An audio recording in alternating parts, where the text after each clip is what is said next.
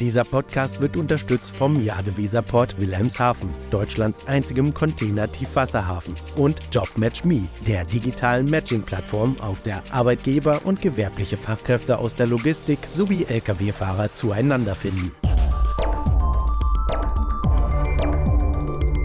DVZ, der Podcast. Welche Herausforderungen bringt das Lieferkettengesetz für die Logistik mit sich? Wieso haben derzeit E-Lkw und Brennstoffzellen-Trucks Konjunktur? Wie will sich die Rüdinger Spedition strategisch für die Zukunft aufstellen?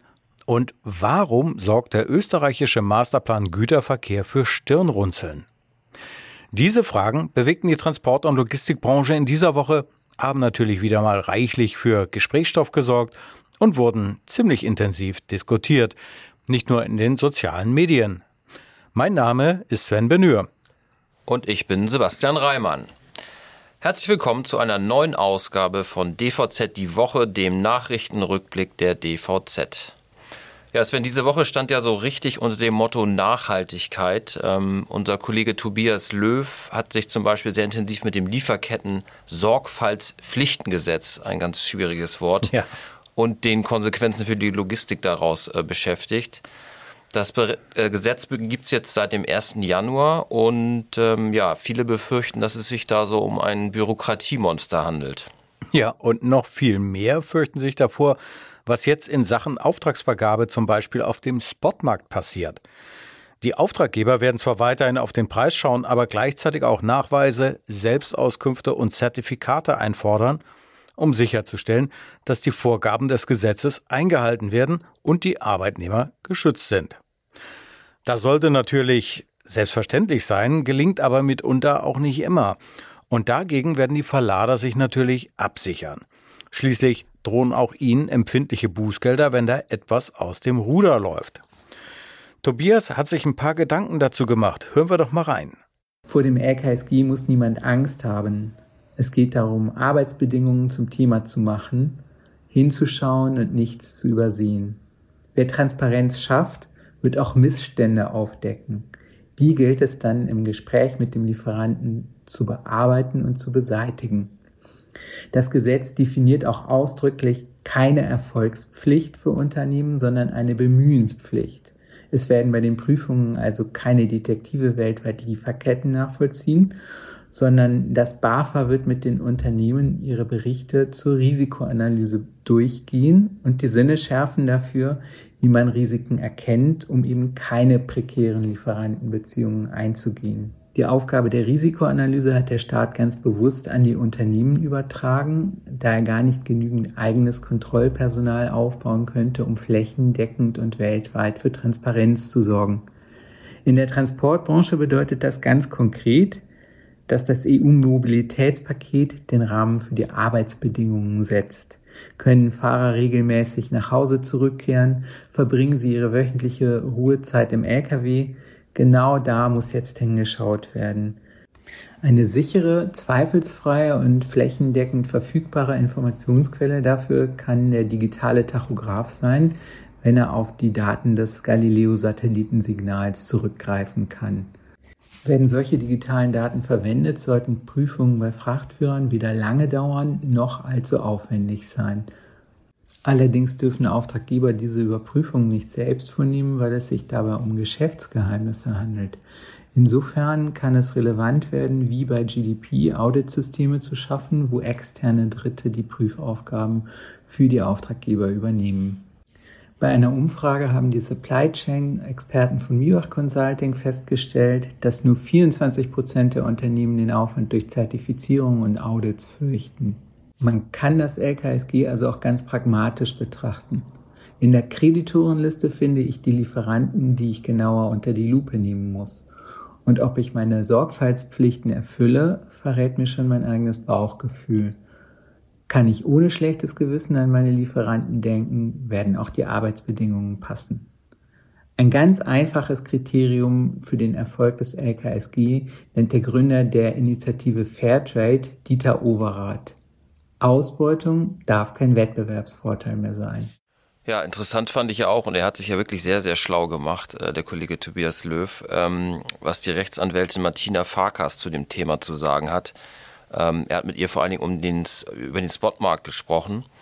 Und hier ist ja das große Problem, dass sich die Vertragsparteien oft gar nicht so richtig kennen. Ähm, das macht auch Farkas die notwendige Risikoanalyse richtig schwierig.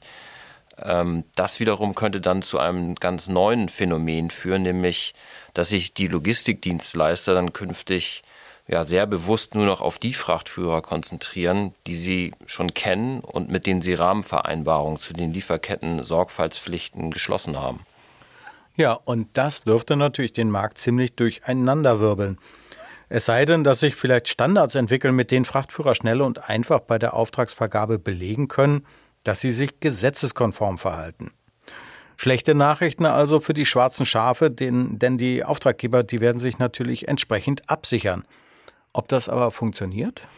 Ja, schauen wir mal. Ne? Ähm, auf jeden Fall haben wir eine neue Umfrage zu dem Thema auf LinkedIn eingestellt. Ähm, dabei wollen wir wissen, wie gut die Speditionen auf die Einführung der Regelung für Unternehmen ab einer Größe von 1000 Mitarbeitenden vorbereitet sind und der Link findet sich in den Show Notes. Ähm, ja, und wir bleiben dann natürlich auch am Ball bei dem Thema. Ja, Sven, kommen wir mal zum weiteren Thema. Ähm, gute Überleitung eigentlich so vom Lieferketten-Sorgfaltspflichtengesetz. Ähm, am Dienstag ist ja der Hanseglobe überreicht worden. Ähm, da geht's um die Nachhaltigkeit und mit diesem Preis würde ich die Logistikinitiative Hamburg jedes Jahr herausragende Projekte und Initiativen für eine nachhaltige Logistik ganz explizit. Insgesamt wurden dieses Jahr 30 Projekte eingereicht. Echt eine Riesenzahl, muss ich sagen. Ja, und wie ich gesehen habe, waren da in diesem Jahr natürlich auch einige namhafte Unternehmen im Kreis der engeren Finalisten. Die Deutsche Post DHL wollte mit ihrem Projekt Nachhaltige City-Logistik punkten.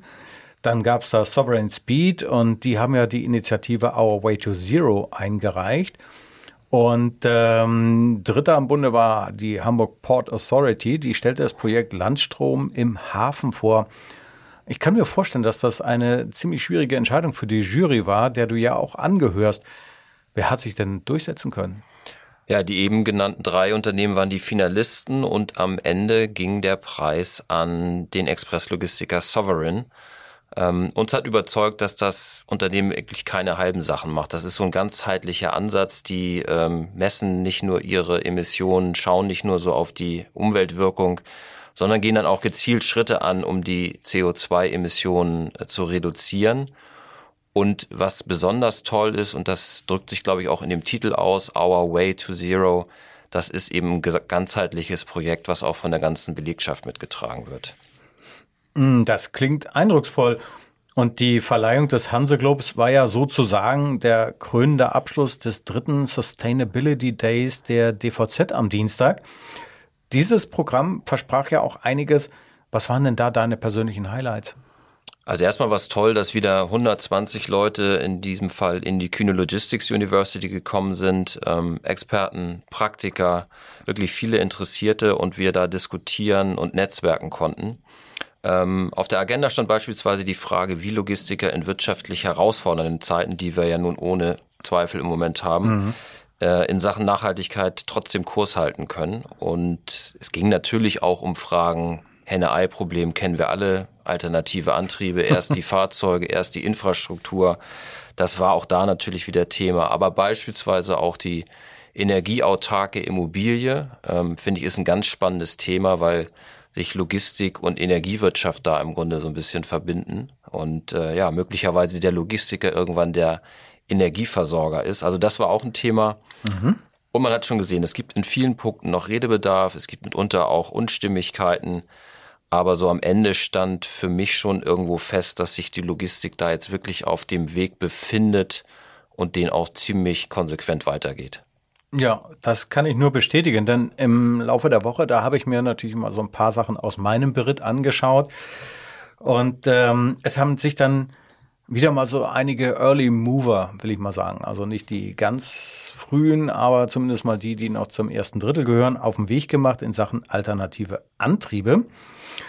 Und ähm, bemerkenswert fand ich, dass DB Schenker jetzt äh, gesagt hat, okay, wir wollen 100 Elektro-Lkw vom Typ E-Actros Longhaul haben. Da haben sie einen Vertrag unterzeichnet und kriegen die dann, ja, sehr wahrscheinlich dann äh, irgendwo im Laufe des nächsten Jahres werden dann die ersten ausgeliefert. Und äh, ein anderer Player, der schon sehr, sehr lange mit alternativen Antrieben unterwegs ist, der hat auch von sich reden gemacht, und zwar die Meyer Logistik. Und zwar haben die ähm, diesmal gesagt, okay, wir kaufen mal Brennstoffzellen-Trucks von Hyundai.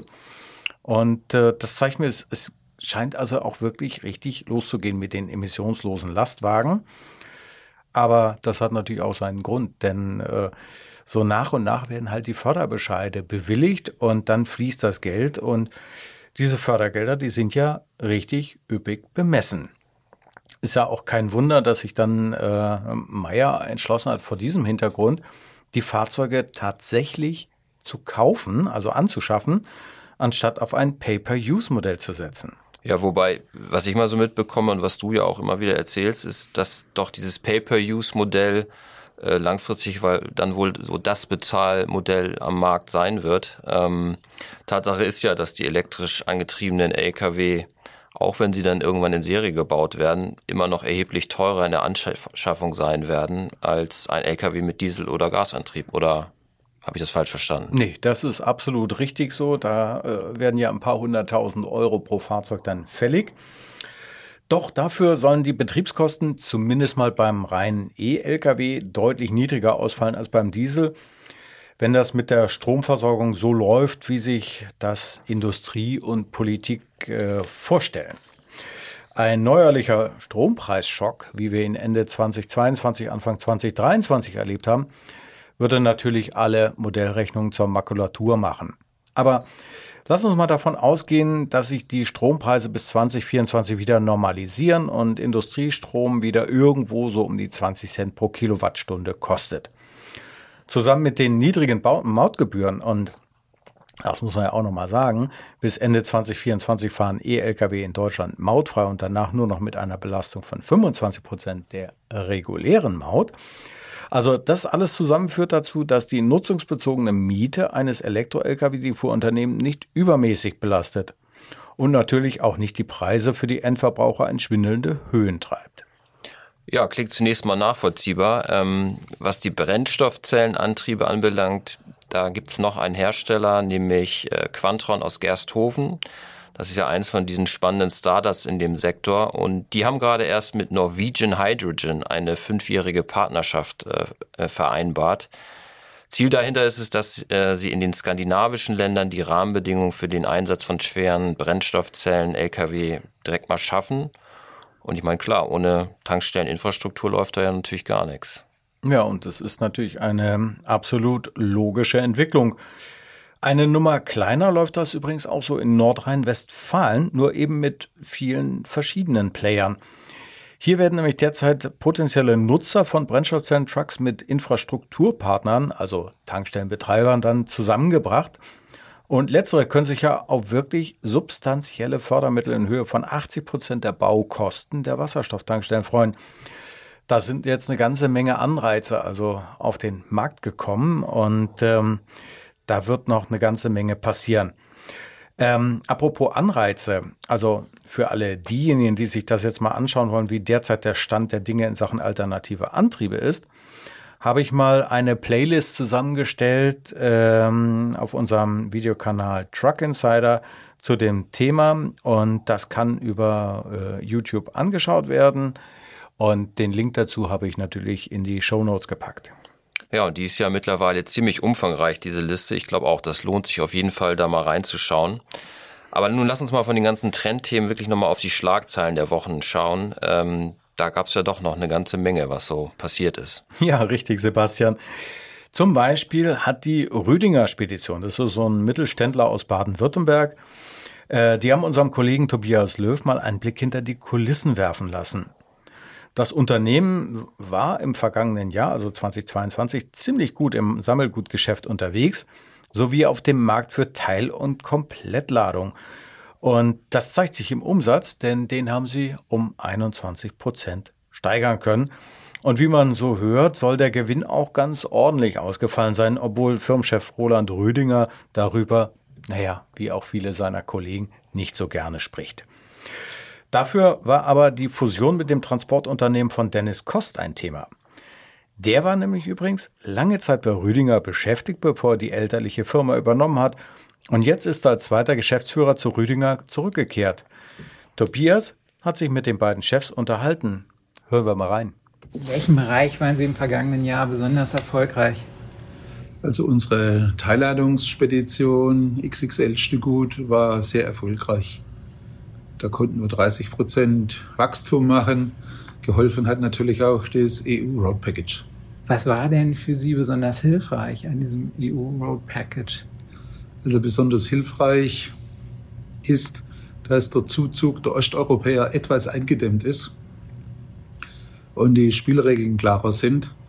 Und es führt dazu, dass in dem Segment mit mehr als drei Abladestellen ähm, deutsches Kostenniveau in Preis umgesetzt werden kann. Und wo nehmen Sie aktuell die größten Herausforderungen für Speditionen wahr? Die größten Herausforderungen sind vielfältig. Die unklare Gesetzeslage, diese CO2-Politik, wo die Richtung sichtbar ist, aber nicht wie die einzelnen Maßnahmen wirken, wie schnell das geht, wie das mit der Ladeinfrastruktur aussieht, wer die Mehrkosten des batterieelektrischen Fahrens bezahlt. Da sind noch viele offene Punkte, die die Zukunft bringen muss. Wenn ich drei Wünsche an die Politik frei hätte, wären das? Planungssicherheit, vernünftige Wirtschaftspolitik und endlich im Lang-LKW gute Einsatzmöglichkeiten, dass wir sinnvoll CO2 sparen können. Ja, die Branche ist gerade am Schauen, wie wir den ähm, Berufskraftfahrerzuzug äh, besser gestalten können. Insbesondere ist das Führerscheinrecht da ein Hebel und der Fachkräftequalifikationsnachweis. Und da wäre ein Lösungsansatz, dass wir die Qualifikation aus dem Ausland anerkennen und das Wohnsitzprinzip des Führerscheins auflösen, sodass die Führerscheine aus dem benachbarten Ausland anerkannt werden. Herr Kost, Sie sind seit äh, diesem Jahr neu in der Geschäftsführung und haben auch Ihr eigenes Familienunternehmen mit eingebracht. Können Sie die Hintergründe bitte noch mal kurz so beschreiben, wie Sie für ihn Einblick gegeben haben? Ja, die Hintergründe für die jetzt durchgeführte Fusion äh, sind oder waren, äh, dass sich beide Unternehmen, äh, Rüdinger und Kost, eigentlich immer schon ähm, freundschaftlich gegenüberstanden. Äh, durch meine langjährige Tätigkeit im Hause Rüdinger ähm, habe ich natürlich auch ein Stück weit Rüdinger DNA aufgesogen und im elterlichen Unternehmen äh, implementiert. Ähm, und so äh, hatten wir auch viele Themen, bei denen wir schon seit Jahren kooperiert haben, die äh, die Häuser gemeinsam miteinander. Und ähm, das hat uns einfach die Entscheidung dann auch nahegelegt, ähm, aus diesen beiden Firmen eine zu machen. Ähm, mit der Tatsache, dass man mich dann auch als Geschäftsführer hier bei Rüdinger mit an Bord geholt hat. Sie haben vorhin so ein bisschen beschrieben, dass es zwischen Ihrem Unternehmen im Sauerland und Rüdinger auch zu äh, Synergien kommt durch Kunden mit passenden äh, ja, Verkehren letztlich. Ja, ähm, im, der Standort im Sauerland ist ähm, im, im, Bereich äh, Teilladung ähm, sehr südlastig aufgestellt. Wir haben sehr, sehr viele Zulieferbetriebe in Westdeutschland, die ihre Hauptabnehmer dann in, in Baden-Württemberg und Bayern äh, haben. Andersherum äh, kenne ich es aus der Firma Rüdinger schon seit fast zwei Jahrzehnten, äh, dass wir hier sehr ähm, westlastig in den Verkehren sind. Ähm, und so wird natürlich da ein Schuh draus, äh, dass wir auf, gerade auf dieser Strecke da äh, viele Kräfte bündeln können, viele äh, Vernetzungseffekte dann auch nutzen können. Ja, ich finde das schon spannend, was da so gesagt wurde. Besonders hellhörig wurde ich natürlich beim Thema Lang-LKW, was im Moment ja sehr intensiv diskutiert wird. Ähm, unter anderem gab es ganz positive Signale, glaube ich, aus Brüssel. Zumindest haben es viele so wahrgenommen. Äh, Walter Götz, seines Zeichens Kabinettschef von Verkehrskommissarin Adina Valian, hat bei einer Konferenz gesagt oder so in Aussicht gestellt, dass ähm, die EU-Kommission offenbar doch recht aufgeschlossen sein könnte, den grenzüberschreitenden Verkehr mit den überlangen Lastzugkombinationen dann auch zu erleichtern. Und damit dürfte sich schon einiges dazu ableiten lassen, wie konkret der Vorschlag der EU-Kommission zur Überarbeitung der Richtlinie für äh, Maße und Gewichte aussehen wird. Das ist, glaube ich, so für den 21. Juni ja terminiert. Ja, richtig, Sebastian. Das in knapp zweieinhalb Monaten soll das Ganze dann auf dem Tisch liegen. Dann wird darüber gesprochen. Und ähm, ich weiß übrigens, der, der Rüdinger ist ja zum Beispiel auch ein, ein Fan von dem Lang-LKW, bekennender Fan und ähm, der kann es kaum noch abwarten. Stimmt, ja. naja, aber Basis für ähm, diese Vorlage, für die äh, Neufassung der Richtlinie, das sind ja diverse Studien gewesen. Da wurde dann untersucht, äh, wie sich dieser Einsatz der europäischen modularen Systeme, so äh, heißt nämlich der Lang-LKW im Brüsseler Polizslang, auf die Infrastruktur auswirkt. Und ähm, da heißt es, das ist äh, eigentlich vernachlässigbar wenig, zumindest wenn es um die Dauerhaltbarkeit der geeigneten Strecken dann geht. Aber natürlich müssen auch einige Nachbesserungen am Straßennetz vorgenommen werden, wenn alles gut laufen soll. Dann geht es da zum Beispiel um Investitionen in Wendekreise, Kurven, Brücken oder auch Lkw-Parkplätze. Ja, Stichwort Investition. Ähm, da gab es eine ziemliche Hammernachricht aus Rotterdam diese Woche. Ähm, die Maersk-Tochter APM Terminals und der Hafenbetrieb äh, in Rotterdam haben ja verkündigt, dass ähm, auf der Marsflagge 2 das dortige Maersk-Terminal erweitert werden soll. Mhm. Mal eben um 2 Millionen TIU. Das ist eine ganz schöne Hausnummer. Und das soll auch relativ schnell gehen. Äh, innerhalb von drei Jahren soll der neue Bereich dort in den Betrieb gehen. Ja, also in Rotterdam passiert wirklich eine ganze Menge. Im letzten Sommer zum Beispiel, da wurden ja die Pläne für das Megaterminal der MSC-Tochter äh, Terminal Investment Limited, TIL, auf dem Gelände der Marsflagge 1 bekannt gegeben. Und ähm, ich habe es mir nochmal angeguckt. Damals war die Rede von fünf neuen Liegeplätzen für Containerriesen, also 2,6 Kilometer neue Kai-Mauern. Äh, und äh, einer maximalen Kapazität des Areals von 6 bis 7 Millionen TU Umschlagleistung. Nur mal so zum Vergleich. Hamburg kommt auf eine Jahresmenge von etwa 9 Millionen TU. Ja, man sieht, da passiert eine ganze Menge, aber kommen wir mal von den Hafenkanten wieder zurück ins Hinterland, äh, ein bisschen weiter südlich.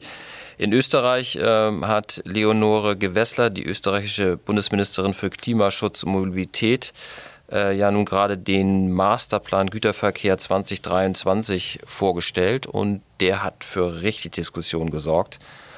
Ähm, was steht so drin? Zum einen soll das Güterbeförderungsvolumen in den kommenden Jahren lediglich moderat steigen. Äh, 2040 sollen das nur 10 Prozent mehr sein als heute. Und das Bekannte daran ist, dass das Wirtschaftswachstum im gleichen Zeitraum aber bei 40 Prozent liegen soll. Also das müssen immense Effizienzeffekte dann sein. Mal gucken, wie das zusammengehen kann. Ja, richtig. Aber ähm, die Ministerin, die ist sich natürlich auch sehr, sehr sicher, dass der Anteil der Schiene im österreichischen Güterverkehr bis 2040 von derzeit 31 Prozent, was ja schon sehr beachtlich ist, auf bis zu 40 Prozent gesteigert werden kann. Um das zu erreichen, schreckt sie auch vor Zwangsmaßnahmen wie zum Beispiel die zum Jahresbeginn eingeführte Verlagerungspflicht von Abfalltransporten über 300 Kilometern auf die Schiene nicht zurück. Ja, ja, gut. Also immerhin macht sie sich für den Ausbau des emissionslosen Schwerverkehrs stark. Bis 2035 sollen in Österreich 1300 Ladepunkte für E-Lkw äh, am Netz sein. Schauen wir mal, ob das dann klappt. Ähm, ja, aber das war's erstmal für dieses Mal. Eine Menge Nachrichten. Liebe Zuhörer, vielen Dank für Ihre Aufmerksamkeit und den Link zum Truck Insider zu der Playlist Alternative Antriebe finden Sie, wie das Sven schon gesagt hat, in den Show Notes. Ja, genauso wie äh, auch ähm, ein Link zu einer zu der Umfrage, die wir ja vorhin noch ange äh, teasert haben zum Thema Lieferketten-Sorgfaltspflichtengesetz. Ich musste das. Gut, gut gesagt, Sven. Gut gebrüllt, ja. Toller Begriff. Naja, aber wie nach jeder Folge möchte ich natürlich auch jetzt daran erinnern, dass man diesen Podcast natürlich auch abonnieren kann auf allen gängigen Podcast-Plattformen. Und dann, liebe Zuhörer und Zuhörerinnen, verpassen Sie nie wieder eine neue Folge. Über ein Sternchen oder einen Daumen hoch freuen wir uns natürlich ganz besonders. Und wenn Sie Fragen haben oder uns auch nur ein Feedback geben wollen, wenn Sie ein Thema für uns haben, können Sie uns jederzeit eine E-Mail schicken an redaktion.dvz.de. Ja, wir verabschieden uns und wünschen Ihnen ein schönes Osterwochenende. Hören Sie gerne nächste Woche wieder, dann Freitag rein und äh, ja, in unseren wöchentlichen Nachrichtenpodcast. Ich bin Sebastian Reimann. Und ich bin Sven Benür. Dieser Podcast wurde unterstützt vom Jade Weserport Wilhelmshaven, Deutschlands einzigem Container-Tiefwasserhafen, und JobMatchMe, der digitalen Matching-Plattform, auf der Arbeitgeber und gewerbliche Fachkräfte aus der Logistik sowie Lkw-Fahrer zueinander finden.